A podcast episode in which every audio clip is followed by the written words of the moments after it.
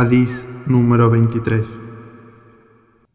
عن أبي مالك الحارث بن عاصم الأشعري رضي الله عنه قال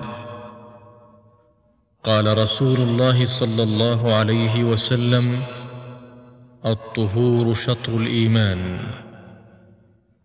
والحمد لله تملأ الميزان وسبحان الله والحمد لله تملأ أو تملآن ما بين السماء والأرض.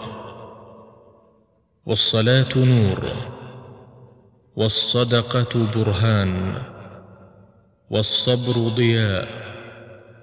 والقرآن حجة لك أو عليك. كل الناس يغدو. فبائع نفسه فمعتقها أو موبقها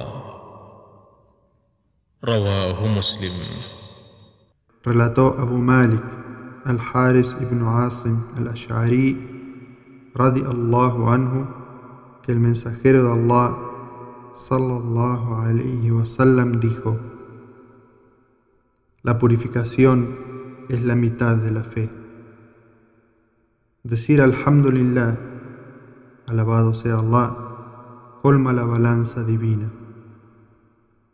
Decir Subhanallah y Alhamdulillah, glorificado y alabado sea Allah, llena el espacio que hay entre el cielo y la tierra. La oración es luz, la caridad es una prueba, la paciencia es luminosidad, el Corán es una evidencia a favor o en contra vuestro.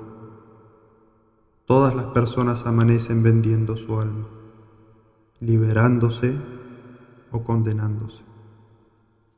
Hadís transmitido por Muslim.